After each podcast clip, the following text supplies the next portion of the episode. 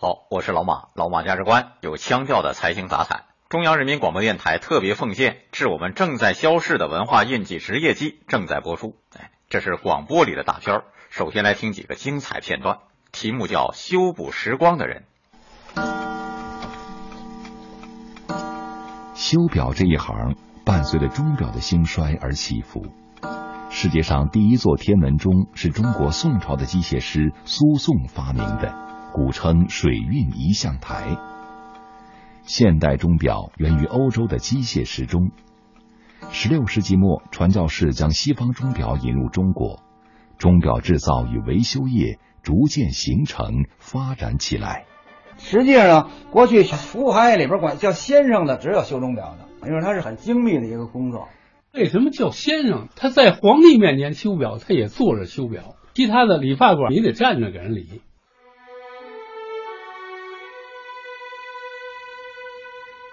光阴荏苒，时光似乎跟这群修补时光的人开了一个玩笑。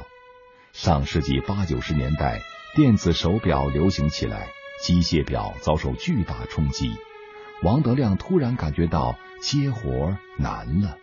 不然呢，就是那个表就不值钱了。电子表二十块钱一块，你这修的你要他五十，他就不给你了。后来就接活就难了，有五块的时候，老是那个收不了多少效益啊。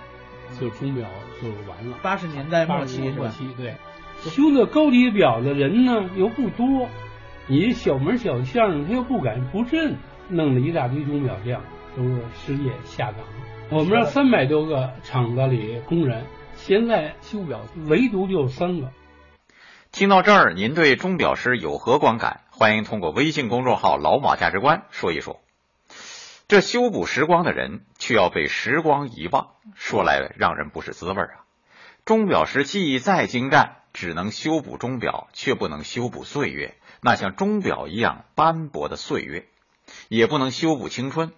那时针和分针即使再次走动，滴滴答答起来，我们还是不能回到从前，让昔日重来啊！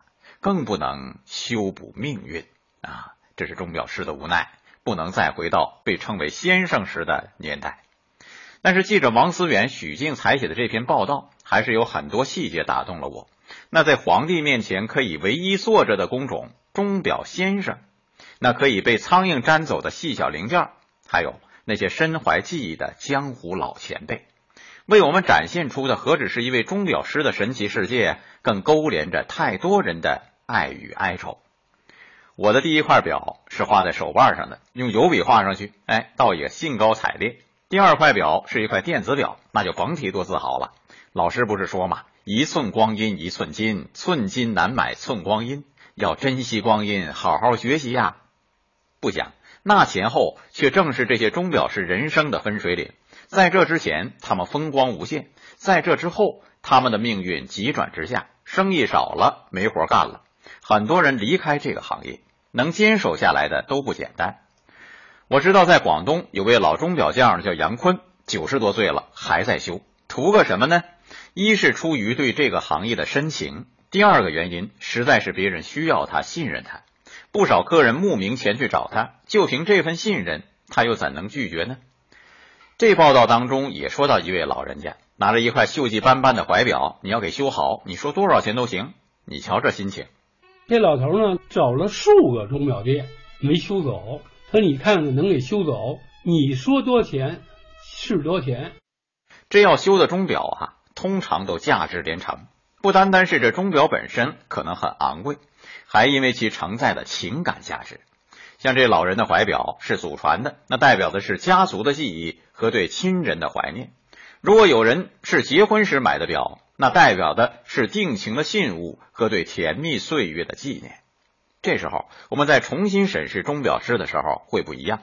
诚然，流光容易把人抛，这修补时光的人要被时光遗忘，但是他们依然平心静气的干着这份精细活，在螺丝壳里做道场。他们修的就不单单是一座钟或一块表，还有时光与深情啊。纵然青春不再来，我们都要深情的活着。放我的真心在你的手心，何如呢？以上是老马的财经评论。老马价值观，明天接着听。